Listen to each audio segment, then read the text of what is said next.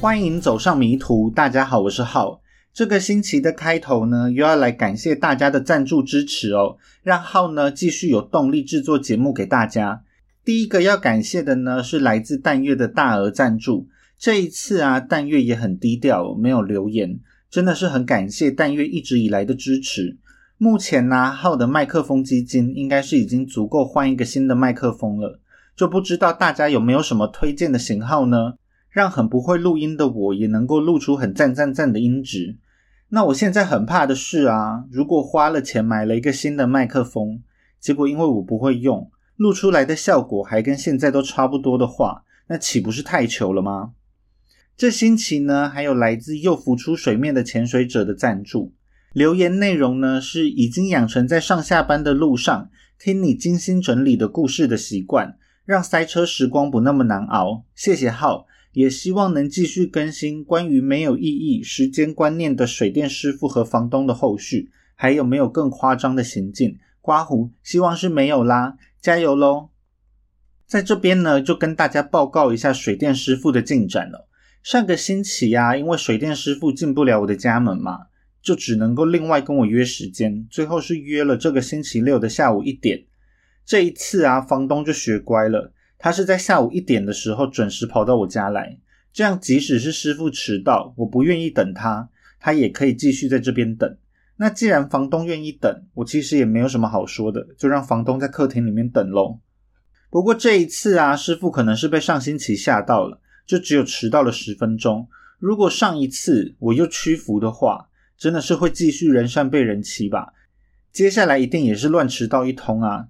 只要之后这一个水电师傅也都像这一次这么准时的话，那房东之后要再请他，我也是没有什么意见。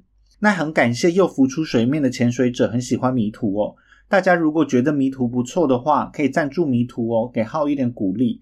在资讯栏里面呢，可以找到赞助相关的资讯，或是也可以到 Apple Podcast 或是 Spotify 帮浩留一下五星哦。那最近呢，是真的都没有新的留言，就都没有留言可以念了哦。那感谢完赞助之后，就开始今天的案件吧。Anatoly Onoprienko，我就叫他 Oh No。Oh No 呢，是一九五九年七月二十五日出生在乌克兰北边的小镇 Lasky，这是一个非常小的小镇，常住人口呢还不到一千人。当时的乌克兰呢，是苏联的一员。欧家总共有四个成员，除了欧 no 之外，欧爸叫做尤里，他是一个军人，在二战的时候呢战功彪炳。但是在欧 no 出生的时候，欧爸已经变成一个酗酒的家暴狂，他每天喝醉酒呢就会打家人。欧 no 虽然还是个小小孩，但还是没有办法逃离欧爸的魔掌。原本欧妈呢都会尽力去保护欧 no，但是啊，欧妈就在一九六三年，在欧 no 才四岁的时候就去世了。在欧妈去世之后呢，欧爸就不想要抚养欧诺了。欧诺的奶奶呢，抚养了欧诺一阵子，但是奶奶也没有办法照顾欧诺这一个小小孩。欧爸就看呢，反正欧诺也没人照顾，就跟这个时候年纪十七岁的欧哥一起把欧诺送去了孤儿院。被欧爸还有欧哥送去孤儿院的事情，就成为了欧诺一辈子的心结哦。他很憎恨他是个没有人要的小孩，而且欧爸呢，只有不要他哦。只有把欧诺送到孤儿院，却愿意继续抚养欧哥。那这件事情呢，让他心中有了一个永远好不了的伤痕。他永远都记得他被欧爸、欧哥送到孤儿院的那一幕，并在未来的人生里面，这一幕是一直挥之不去。欧诺就认为呢，这件事情对他之后所犯下来的罪行是需要负上责任的。在孤儿院中的欧诺是一个很内向的孩子，他一开始呢很少说话。但是他也渐渐习惯了孤儿院的生活，并开始交到了一些朋友。开始上学的 Oh No 呢，在学校里面就像是一个一般的孩子一样。虽然他仍然是个内向的孩子，但这时还没有迹象他之后会成为一个杀人不眨眼的连环杀人犯哦。他喜欢自己独处的时间，在空闲的时候呢，他喜欢一个人到附近的森林里面散步。因为他对森林的喜爱呢，Oh No 在一九七四年。在学校里面开始主修森林学，跟一般这个年纪的男孩子一样。Oh no，也开始喜欢运动，尤其是喜欢踢足球。但是呢，也是在这一个时期开始，他出现了一些明显的偏差行为。他多次被老师发现他偷喝酒，尤其是伏特加哦。不过我也不是太确定，喝伏特加在乌克兰算不算是偏差行为，还是喝伏特加就像是喝水一样的存在呢？不过除了伏特加之外，老师还发现呐，欧诺会偷抽烟，还会偷东西哦。而且不管学校怎么训诫他，欧诺都没有当成一回事。他甚至不明白为什么他不能够做这些事情。因为这些偏差行为啊，欧诺的成绩也开始下滑。对于这些规范毫不在意的态度。可能是欧诺第一次展现出来，他未来可能会走上迷途的迹象。在一九七六年，欧诺十七岁的时候，他因为过多的偏差行为而被赶出了学校的大门。他再一次感觉到他被遗弃了。被驱逐的欧诺对未来感到很茫然。他认为他被社会孤立，到处都没有他的容身之所。他也不知道他要做什么。他变本加厉的酗酒，并犯下了一连串的小罪。最后呢，茫然无措的欧诺加入了军队。他希望能够在军队里面找到他一直缺乏的归属感。但是事与愿违，欧诺在军队里面不仅仅没有找到归属感，他反而是觉得他在军队里面根本不知道要怎么跟其他人相处。他在军队里面表现的格格不入。最后，他在一九七九年二十岁的时候就从军队退伍了。退伍后的欧诺呢，到了乌克兰南侧的大城市欧德赛找工作。欧德赛呢，位于黑海旁，是乌克兰最重要的港口城市之一。航运呢，是欧德赛的重要产业，所以欧诺就在这边找到了一份水手的工作。他内心缺乏归属感的感觉越来越强烈，他又开始呢犯一些小罪来填补他内心的空虚。他最喜欢偷一些小东西，因为容易下手又容易变卖。他也不认为偷东西有什么不对的，反正只要不要被抓就好了。他大部分偷来的东西呢，都被他变现，一部分他就送给了他的女朋友。虽然不懂得与人相处，但是沉默寡言又出手大方的欧诺，女人缘是意外的不错。不过水手这份工作啊，经常要来来去去嘛，所以这一些关系都维持的不长久。直到他在欧德赛认识了一名女生。这一名女生的名字并没有被透露，那我就叫她小欧。因为欧诺要出海的关系，他们两人的关系是一直断断续续，直到三年后，小欧怀上了欧诺的孩子。欧诺对自己要当爸爸的事情十分兴奋，为了要照顾小欧还有肚子里的孩子，他甚至辞去了水手的工作。但是啊，欧诺很快就对这样的生活感到厌烦，他觉得这样活着太无趣了。就在一九八四年。小欧生下孩子的几个月后，欧诺就不辞而别了。他再也没有看过小欧以及他的这个孩子哦。在欧诺离开欧德赛之后，当时的乌克兰正处在苏联时期的末期，乌克兰的经济状况非常不好。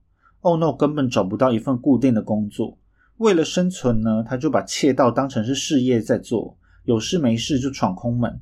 反正当时啊，乌克兰的政府因为经济困难。甚至没有足够的经费聘用警察，在警力吃紧的状况下，像是入室窃盗这种小案件，只要没有人伤亡，乌克兰警方是根本不会调查的，就让欧诺的窃盗事业有了很大的发展空间。在接下来的五年呢，欧诺每天都精进他的偷窃技能，可以说是偷遍天下无敌手。他辗转在乌克兰的各个城市窃盗，而且他从来都没有被抓到过。在一九八九年，这时啊，苏联已经到解体的边缘，政府已经自顾不暇，整个乌克兰都乱成一团了，更是没有人在管窃盗这一种小案件。哦 no，甚至光天化日就会开始犯罪。他这时呢是住在乌克兰西边的一个小镇，靠着变卖赃物的钱租了一个小公寓。在哦 no 到处偷窃之后，他把目标放在了他的房东身上。他的房东呢是一名大约六十岁的老太太。他观察了房东太太的作息之后，算准了房东太太下午会出门好几个小时。就在确定房东太太出门之后，他破窗进入了房东太太的屋子。但是让欧诺没有想到的是，房东太太竟然在没过多久之后就又返回了家中，并跟正在翻箱倒柜的欧诺是直接打了照面。欧诺的惊吓程度呢，跟房东太太是不相上下的。他马上就掏出枪，砰的一声打死了房东太太。并头也不回地逃出了房子，杀了第一个人的欧诺心中惴惴不安。他认为啊，警察一定很快就可以找上门来。结果呢，警方虽然发现了房东太太死于入室抢劫，但是刚刚也说过了嘛，这时的乌克兰是自顾不暇，根本没有人有闲心认真调查。Oh no，很轻松的就逃脱了法律的制裁。这一次意外的杀人啊，让 Oh no 感受到了前所未有的快乐，并正式激发了他变态杀人魔的潜能。从 Oh no 杀死房东太太之后，他说他开始能够从脑海中听到神秘的声音。这个神秘的声音呢，命令他继续杀戮，不管这一个声音是来自上帝还是恶魔。Oh no 就决定要遵从这个脑中的声音，在脑海中出现幻听的状况。在之前介绍过的杀人犯中也不算少见，常常是跟思觉失调症 （schizophrenia） 是挂钩在一起的嘛。但是 Oh no 啊，其实是从来都没有正式的被诊断出来患有任何的精神疾病呢。当时呢，三十岁的 Oh no 就像是什么事情都没有发生一样，他又回到了他到处入室盗窃的日子。在他常去的健身房里面呢，Oh no 遇到了一名叫做 Sergey Rogozin 的男人，我就叫他阿蛇。两个人一拍即合，并组合成了固定的犯罪搭档。在某一天晚上呢，两个人在荒凉的路上寻找猎物时，他们看到了一台停在路边的车。他们带着枪啊，悄悄地走到了车子旁，并用枪指着车内的人，要车内的人乖乖配合。一般来说啊，他们就是抢劫完财物之后就会离开。但是这一天，当车内的人十分配合地摇下车窗时，欧诺却突然失控。一枪一个，把车上的一男一女都送上了西天哦。阿蛇吓坏了，马上问他为什么要杀人。但是，Oh no，就像是什么事情都没有发生过一样，平静的要阿蛇帮忙一起处理尸体。最后是一把火烧掉了这台车。阿蛇并不理解 Oh no 为什么要这样做，但是两个人还是继续一起行动。大约在一个月后呢，同样的事情却又再次发生了。Oh no，开枪射死了一台停在路边的车子里面的两个人。在洗劫了车上的财物之后，他们把尸体丢到深沟里面，同样是一把火烧掉了车子。Oh no！就认为只有把车子烧掉，才能够烧毁他犯案的一切证据。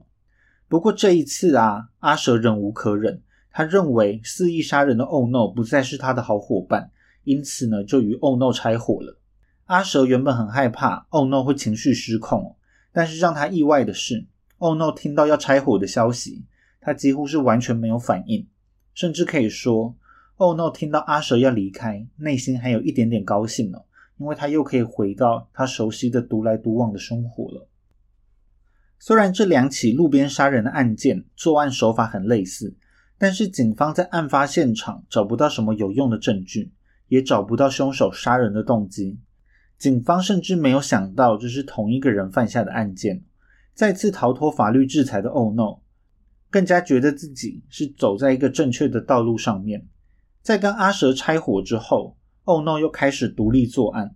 虽然他不断的成功入室盗窃，但是单纯的偷东西已经没有办法带给他快感。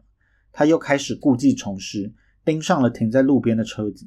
这一次车上呢，除了开车的男人坐在副驾驶座的女人之外，后座呢还坐着一个熟睡的十一岁男孩。看到车内温馨的家庭场面。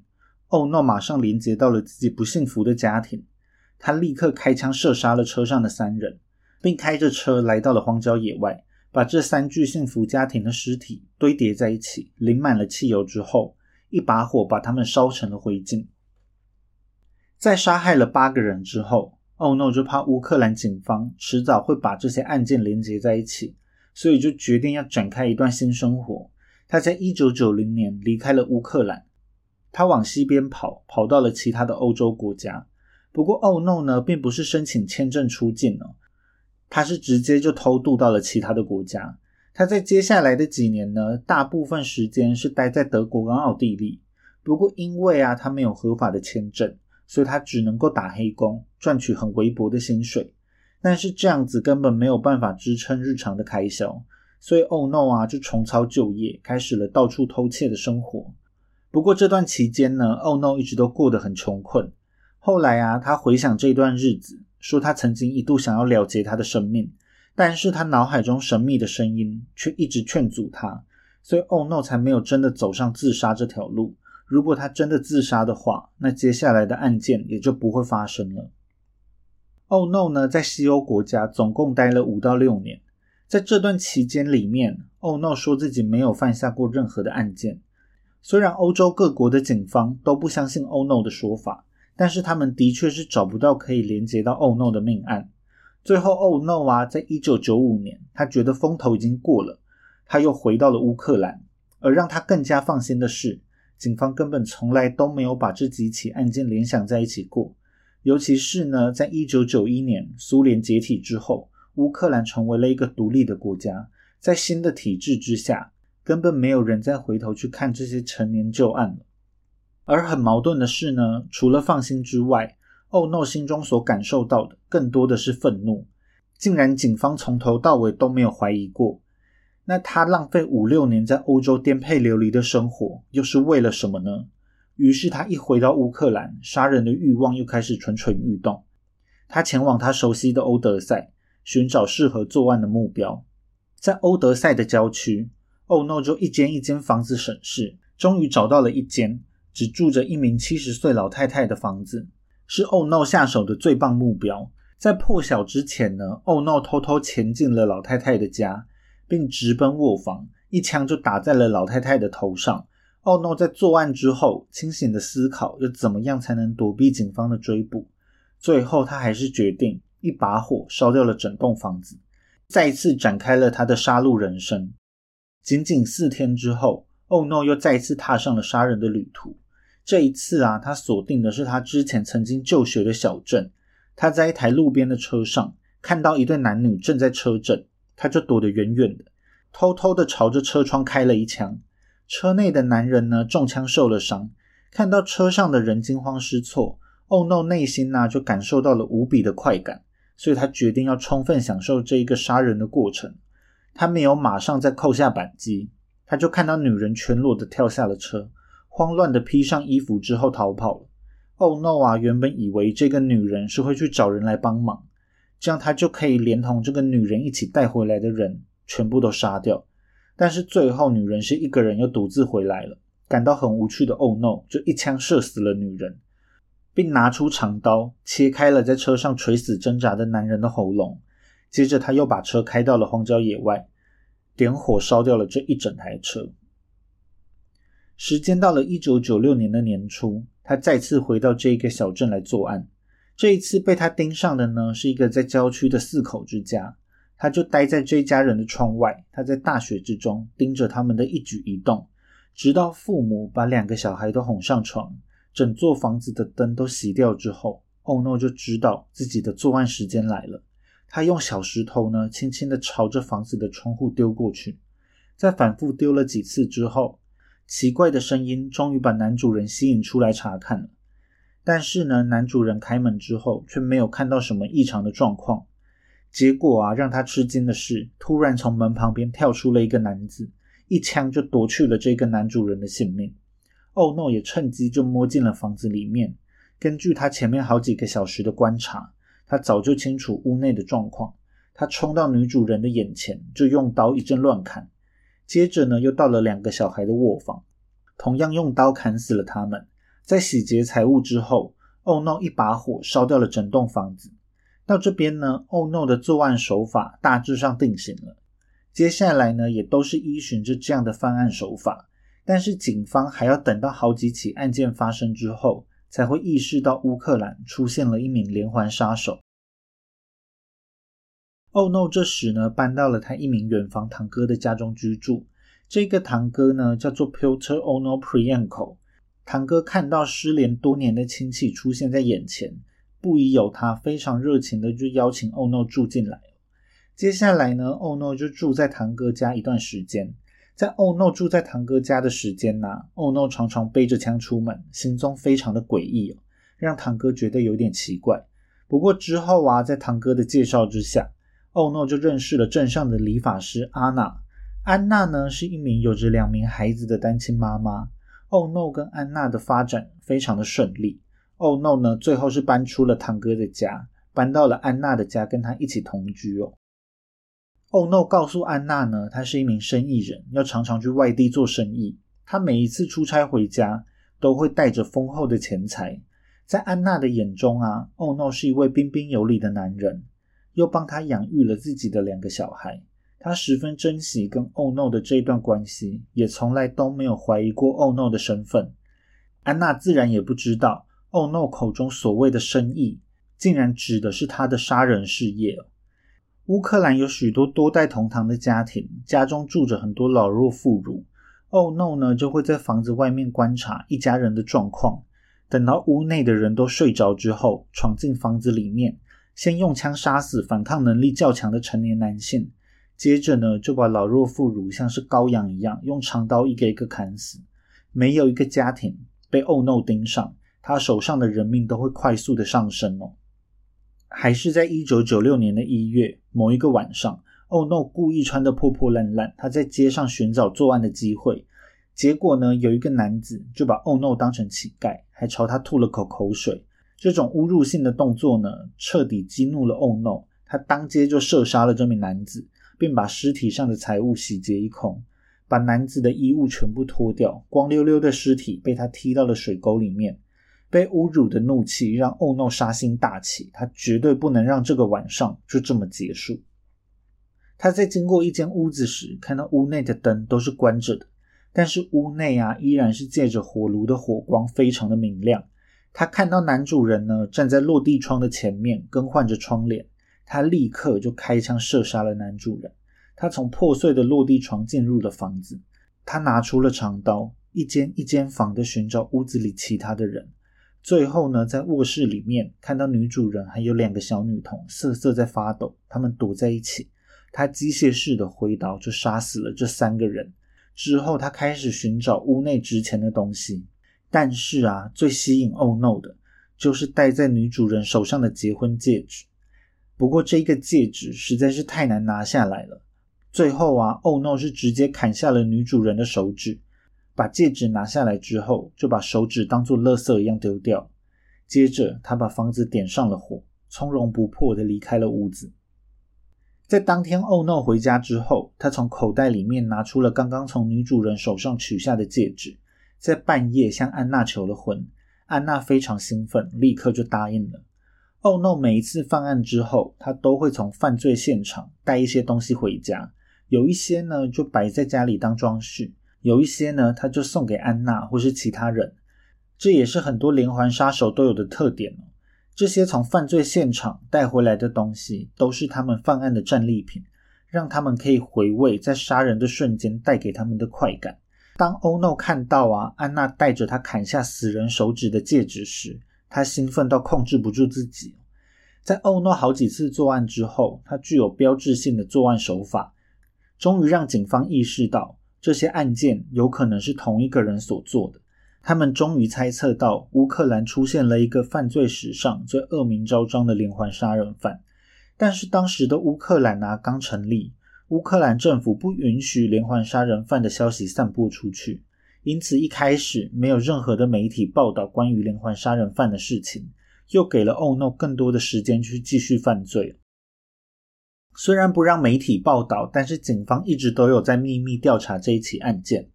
在调查的过程中呢，各地都出现了秘密行动的警察，察觉到不对劲的媒体，还是知道了警方一直以来都隐瞒的秘密。他们开始用大篇幅来报道这个乌克兰的连环杀手。媒体是用 Terminator，也就是著名电影《魔鬼终结者》来形容这一名连环杀手。一瞬间呢，《魔鬼终结者》的名号成为了乌克兰家庭的噩梦。大家在夜晚都不敢出门，门一定会上锁，尽量不让外人到家里拜访。学校甚至是停课，全国就进入了一种草木皆兵的状态。Oh no 呢，则是非常享受这一种媒体大篇幅报道的感觉。让他感觉自己成为了一名家喻户晓的名人，他觉得自己高人一等，大批的警方都没有办法找到他。不过，这样的成名副作用也是很明显的。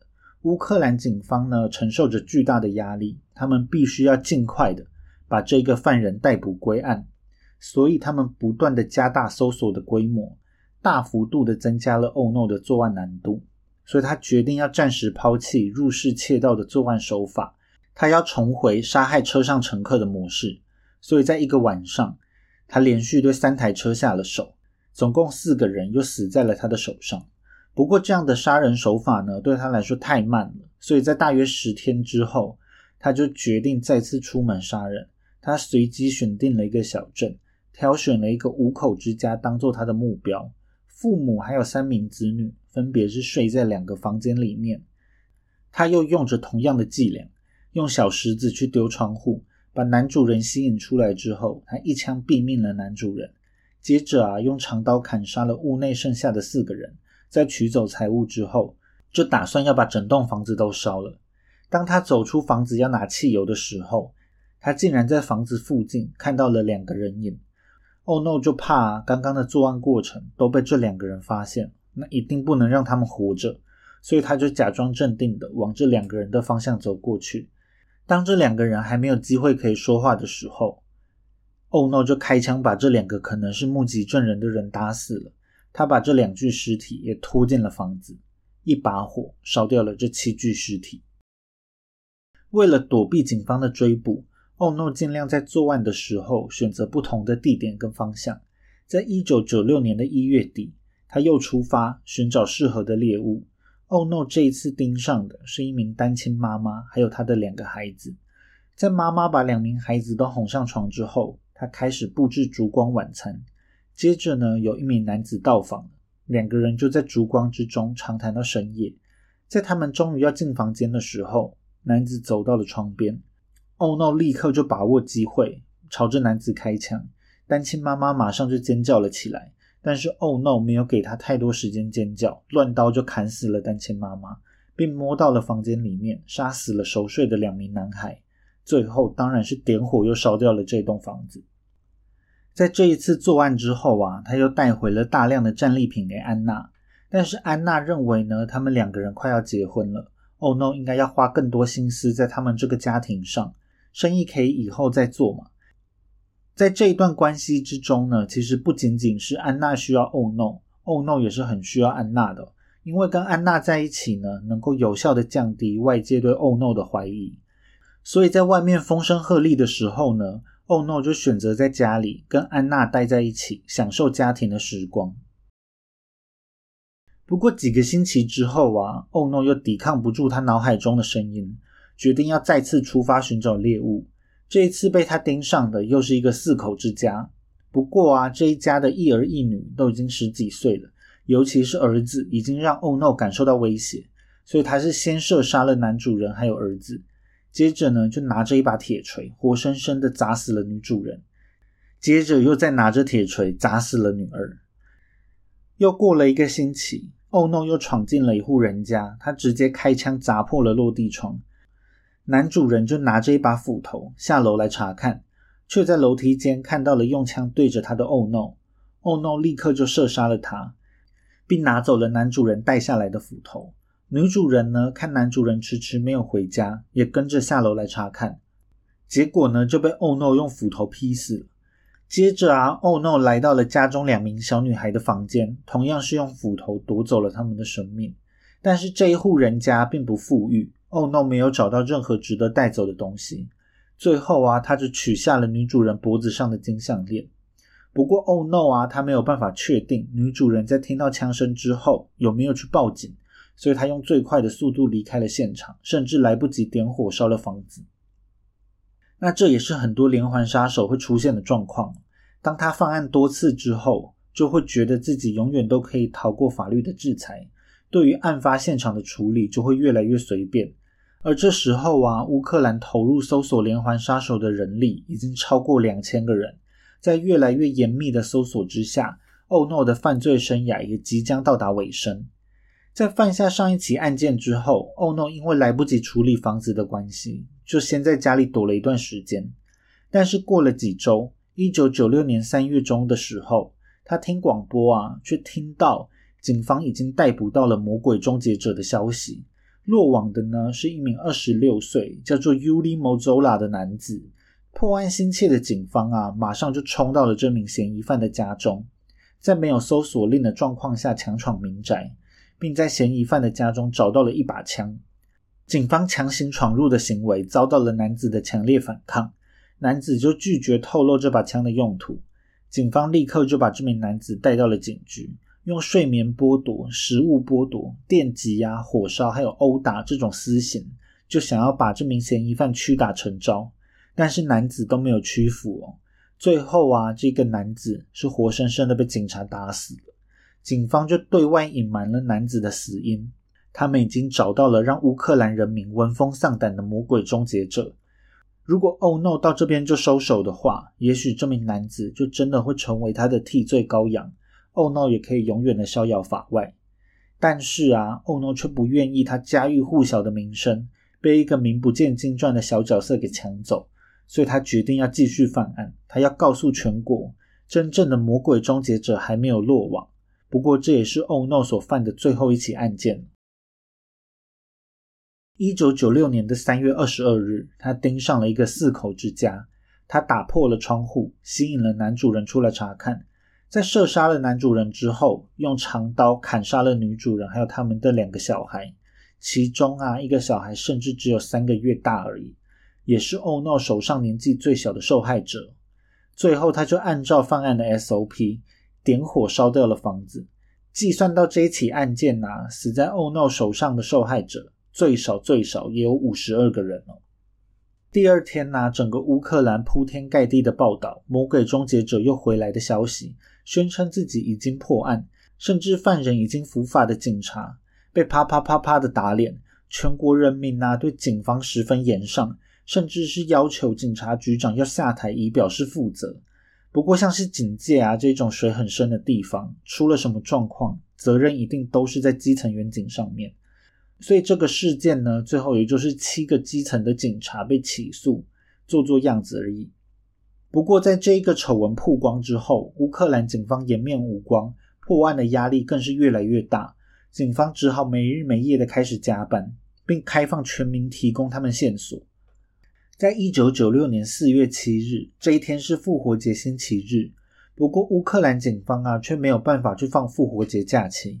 全国的警力都因为魔鬼终结者而人仰马翻，他们也没有想到，他们的案件即将在这一天迎来破案的曙光。在中午左右啊，警局就接到了一名男子的来电。这个男子呢，就说他有一个怀疑是魔鬼终结者的对象。这个男子说呢，他的堂弟之前是住在自己的家里，他堂弟常常背着枪跑来跑去。每一次他质疑堂弟带着枪的目的时，都会被堂弟骂到狗血淋头。这个堂弟呢，后来就搬去跟女朋友住在一起了。而这个打电话到警局的男子，其实就是前面有提到过的 Piotr Ono Prienko Ono 的远房堂哥哦。由于堂哥所说的枪支型号跟魔鬼终结者犯案的型号是不谋而合，警方非常的重视这一条线索。在一个小时以内，警方就召集了超过二十名的警力，把欧诺跟安娜居住的公寓啊团团包围起来。在当天早上呢，安娜跟两名孩子去了教会。当警方找上门的时候，欧诺还以为啊是安娜他们回家了，完全没有疑心的就打开了门。当他一打开门呢，警方就把他压制在地，还立刻就铐上了手铐。警方的眼光呢就来回巡视他们家的客厅。就发现客厅有一组家庭音响，跟三月二十二日那一起案子失窃的是同一款的音响。上门的警方也是有备而来，即使欧诺想要反抗，也立刻就被制服住了。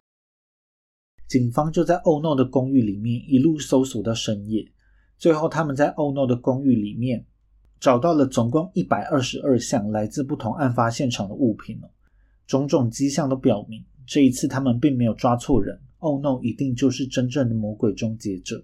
当安娜回家的时候，才知道自己未婚夫的真面目，甚至连求婚戒指都是从死人身上拔下来的。在警局沉默了一段时间之后，Oh no！终于把自己从一九八九年到一九九六年的这一段期间的案件全部都交代了出来。由于牵涉到的受害者至少有五十二人之多。Oh no！就成为了乌克兰史上最有名的连环杀手之一。不过，在网络上啊，关于他的犯案内容有一些不同的版本。像是 Oh no 犯下的第一起案件呢，除了我刚刚所说到的版本之外，还有一个版本呢，是说他跟阿蛇在入室窃盗的时候，被房子里的人发现了。他们就认为啊，应该要杀光全家人才会安全，所以就大开杀戒，把这个家里的两名大人还有八名小孩全部都杀光了。不过呢，为什么会出现差异这么大的版本，那就不得而知了。总之啊，在欧诺提供了大量的犯罪事实之后，警方还需要时间来进行核实。警方在侦讯完后啊，因为欧诺在口供中提到他拥有超能力，像是他能够听到脑中的声音啊，他甚至还说自己可以控制动物这些状况，警方就初步判断，Oh No 是有着精神方面的疾病。但是在一九九八年的十一月，精神科医师却诊断，Oh No 是没有任何的精神疾病，他可以像正常人一样接受审判。在 Oh No 啊，一九九九年二月十二日站上被告席的时候，年纪也就三十九岁了他被关在铁笼里面，法院里面到处都可以听到群众谩骂他的声音。欧诺就在法院上面强调，在过去好几年以来，他一直是被他脑海中的声音给牵着走，他就像是一个听令指挥的机器人。这股神秘的力量操纵着全世界，他怒吼着控诉这个世界永远都不了解他。欧诺承认他犯下的所有罪行，不过他说他没有感到后悔，因为这些事情都是他脑海中的声音叫他做的。欧诺的律师呢，也没有试着要让他脱罪哦，他只有再三强调欧诺童年的悲惨遭遇，还有崩溃的精神状况。他想要用这样的做法来激起群众的同情心，因为啊，只要法院不判处欧诺死刑，按照乌克兰当时的法律。就只能把欧诺关起来，最多十五年。对律师来说，就已经是很大的胜利了。因为这起案件的复杂性啊，结案陈词是一直到一九九九年的四月才开始。检察官最后又再次呼吁，考量到这个案件的严重性，希望法院可以判处欧诺死刑。很明显，这一起案件最后的关键就在于法官是否会判处死刑了。最后呢，法院决定要判处欧诺死刑，并择日执行枪决。听到判决结果的欧诺呢，并没有什么表情变化。他说呢，他就是个机器人，没有办法感受到任何事情。乌克兰呢，则是因为欧诺被判处死刑的消息，全国上下都非常欢腾。但是啊，这一个判决结果，接下来却迎来了一个意想不到的转折。乌克兰呢，在一九九五年加入了 Council of Europe 欧洲理事会这个组织呢，要致力于保护欧洲国家的人权、民主跟法治。所以乌克兰呢，是在两千年就正式废除了死刑。欧诺也因为这个改变，就逃过了死刑，变更为终身监禁。他最后呢，是在二零一三年的八月二十七日，因为心脏病而死在了监狱里面。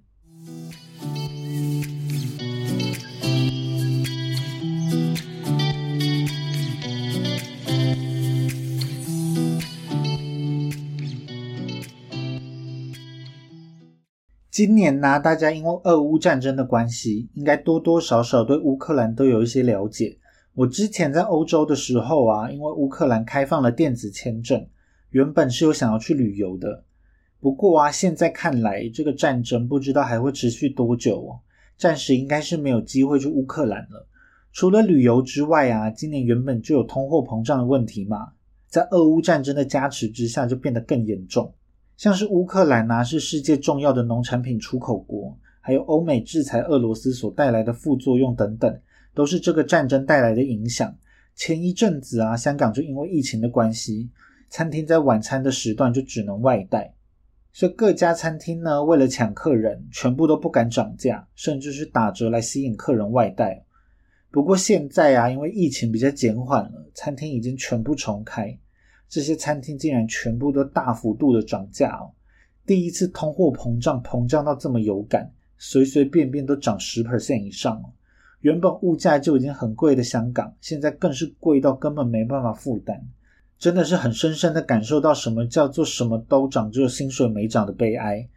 像是呢，我之前有一家很想要吃的平价牛排，原本一个人是只要三百六十八块港币，结果最近竟然涨价到了三百九十八块。前几周呢，我跟朋友去吃饭，因为想要使用优惠券的关系，在出发前呢，都已经在网络上看好了价格，结果到现场也是价格全部都往上涨，一盘水煮鱼从大概两百七涨到了三百左右，更更夸张的是一盘炒青菜，在换算成台币之后，价位竟然是高达将近六百块台币。哇，现在真的是什么东西都好贵。接下来啊，香港要来发放消费券那以前呢是只发给香港人，但是这一次好像大幅放宽了领取的资格，就算不是香港人，好像也有机会可以领到五千港币的消费券，真的是不无小补。就不知道这是不是真的能够领到，下周就可以知道，可以之后再更新给大家知道喽。那以上就是这一集的全部内容，大家拜拜，我们下次见喽。